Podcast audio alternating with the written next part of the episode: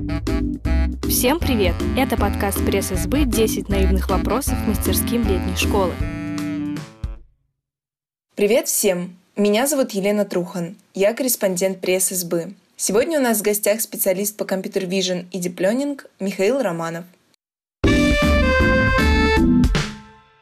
А что из себя вообще представляет машинное обучение? Как эта магия работает? Ну, это не магия, это, в общем, это магия, да, но называется она математика, в общем, по сути. Идея такая, что мы хотим решать какую-то задачу, например, мы знаем, как ее решать человек, э, но машина еще пока не умеет решать эту задачу.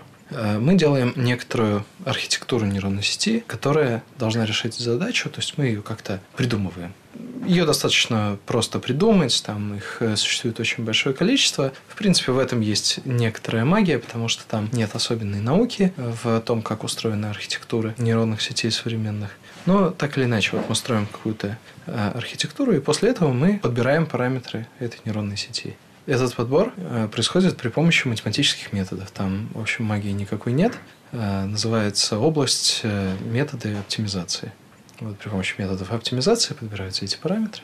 И мы получаем модель, которая э, решает ту или иную задачу, которую мы вот хотели, чтобы наша программа решала. Какие машины вообще можно обучить? Машины, компьютеры. А что тогда понимать под компьютером? Вот такой ПК, на котором мы сейчас работаем? Такой ПК работает на некотором софте. Этот софт либо пишут программисты, либо э, он делается при помощи некоторых математических моделей, которые каким-то образом там оптимизируются, настраиваются. Обучение – это настройка, по сути. То есть, в принципе, можно создать э, какое-то программное обеспечение, которое будет настроено таким образом, который называется машинное обучение, которое вполне можно установить на любой компьютер даже на такой компьютер, как Raspberry Pi, то есть это совсем такой примитивный компьютер, а даже на этом компьютере можно запустить э, такие вещи, как распознавание лиц. То есть, в принципе, сфера, э, сфера этих устройств достаточно большая. А научатся ли машины думать сами? Это очень сложный вопрос, пожалуй, философский даже сводится к тому, что могут ли животные, например, думать. Это очень большой философский вопрос. То есть вот есть, например, большое отличие между человеком и животным, ну, большинством животных, скажем так. Человек может проецировать себя на будущее достаточно отдаленное, а животное не может. Оно решает за себя только в ближайшее время. Поэтому, во-первых, нужно определить понятие «думать». Во-вторых, э, нужно определить, что значит машина думает. То есть вот сейчас то, что мы делаем, мы просто подбираем параметры, которые потом переиспользуются. В принципе, есть область в машинном обучении, которая называется... Сейчас я скажу, как она называется. А, она называется Lifetime Learning, который заключается в том, что мы создаем такие алгоритмы, которые э, обучаются на протяжении всего своего существования, не только на фазе тренировки, как это происходит сейчас. В принципе, такое есть. Но пока что я не видел, чтобы это работало. Поэтому, ну вот, пока что непонятно.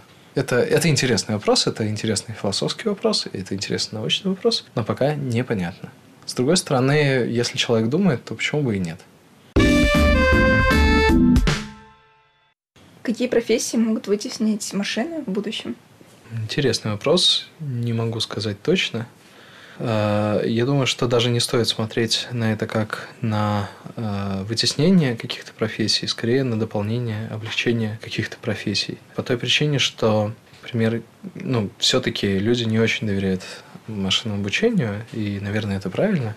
Потому что иногда бывает, что программист ошибается. Ну, иногда бывает, что дело не в программисте совсем. Просто бывают такие ситуации, которые не предусмотрены. В принципе, чисто статистически машина ошибается гораздо реже, чем человек обычно. Но все-таки, если, например, э, у нас есть водитель автомобиля, у него есть автоматический автомобиль, и водитель следит за тем, как этот автоматический автомобиль едет. Если он имеет возможность поправлять автомобиль, например, избегать каких-то аварийных ситуаций, то из-за этого double-checking мы сможем избежать очень большого количества катастроф. То есть, э, скорее здесь речь идет о симбиозе человека и машин, чем о конкуренции какой-то есть я не думаю, что вообще возможно в какой-то момент полностью отказаться от услуг водителей, например. Или невозможно в какой-то момент отказаться от услуг механиков, условно говоря, на заводе. По той причине, что роботов нужно настраивать для того, чтобы они работали хорошо.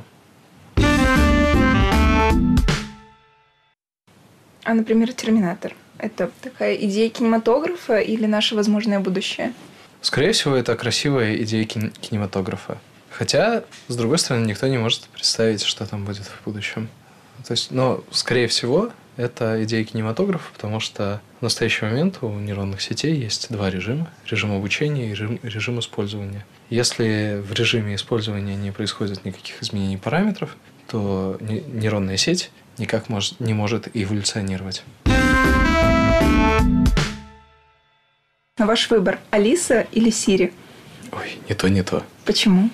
Я не знаю, как-то привык э, без голосовых помощников существовать, и для меня это какая-то лишняя функциональность, которая, ну, с моей точки зрения, не очень желательна.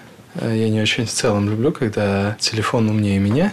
Вероятно, это какой-то side effect такого иллюзии, иллюзии контроля или там желания какого-то контроля, большего контроля над техникой, чем э, она есть в настоящий момент.